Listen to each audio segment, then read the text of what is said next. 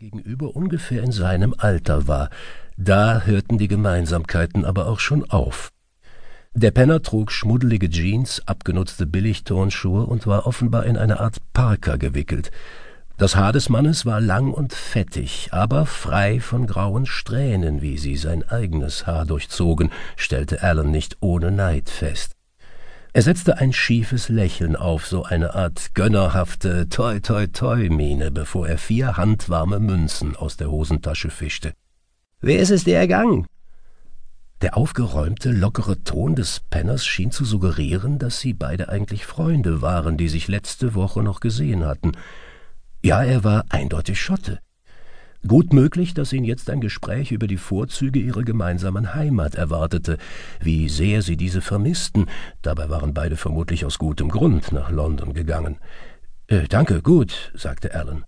Er suchte nach etwas, wo er die Münzen hineinwerfen konnte, nach einer Mütze oder Kappe oder dem modernen Äquivalent zur Bettelschale, dem ramponierten Pappbecher von Subway, Burger King oder Kentucky Fried Chicken. Es schien ihm unangemessen, sich nach dem Wohlergehen seines Gesprächspartners zu erkundigen, der schließlich bettelnd auf der Straße saß. Nur dass Alan beim besten Willen kein Geldbehältnis entdecken konnte. Ohne zu wissen, wohin mit den Münzen, hing seine ausgestreckte Hand untätig in der Luft, in der eisigen Luft. Ihre Blicke begegneten sich. Ich dachte, du würdest mich erkennen. Nicht Alan sagte das, sondern der Penner, Woher? setzte Alan an, ohne den Satz zu Ende zu bringen. Denn jetzt, da Alan sich mit seiner Hand voller Münzen halb über den Fremden beugte, sahen sie einander direkt ins Gesicht.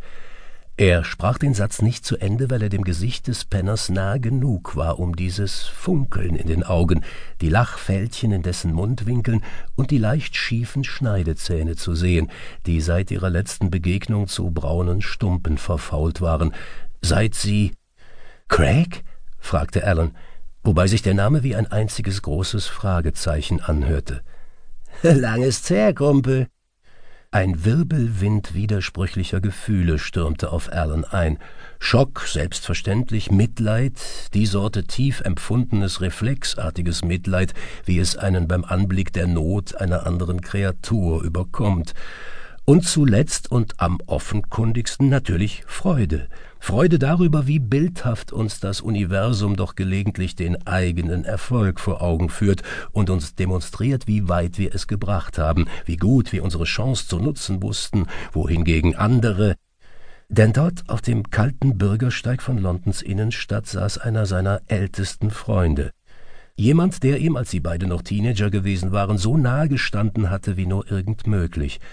Ein Freund, dem er seit fast 25 Jahren nicht mehr von Angesicht zu Angesicht gegenübergestanden hatte.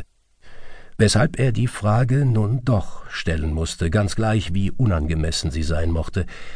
Wie geht's dir? Tja, seufzte Craig Carmichael und deutete mit seiner behandschuhten Linken auf sich, den Platz auf dem Bürgersteig sowie das dünne Stück Pappe, das ihm als Blei bediente. Du siehst es ja selber. Heilige Scheiße, Craig, Gottverdammte Scheiße. Was treibst du gerade? fragte Craig und biss in seinen in Alufolie verpackten Snack. Dabei schlug er einen Plauderton an, als wären sie zwei Geschäftsreisende im Nadelstreifenanzug, die sich im Flughafenterminal in die Arme gelaufen sind. Zwei alte Schulfreunde, die sich zufällig an einem Drehkreuz des internationalen Reiseverkehrs begegneten. Und Alan? Alan hatte Probleme, sich auf den Beinen zu halten. Was sollte er tun? Sich neben Craig setzen, frei nach dem Motto, hey, ich bin auch nicht anders als du? Oder stehen bleiben? Äh, ich, äh, stammelte Alan, ich arbeite nur ein bisschen. Du schreibst? Ich, äh, ja, genau. Schweigen. Der Wind strich durch die Gasse, als würde er nicht mehr aus ihr herausfinden. Was gab es noch zu sagen? Äh, hör mal, murmelte Alan mit Blick auf seine Uhr. Hast du vielleicht Lust, was zu trinken? Später, sehr viel später, sollte Alan allen Grund haben, sich zu fragen, wie völlig anders die Dinge sich wohl entwickelt hätten, wenn ihm dieser Satz nicht über die Lippen gekommen wäre. Die entscheidenden Weichen des Lebens, winzige Augenblicke, denen wir keine große Tragweite beimessen. Doch nichts bleibt folgenlos.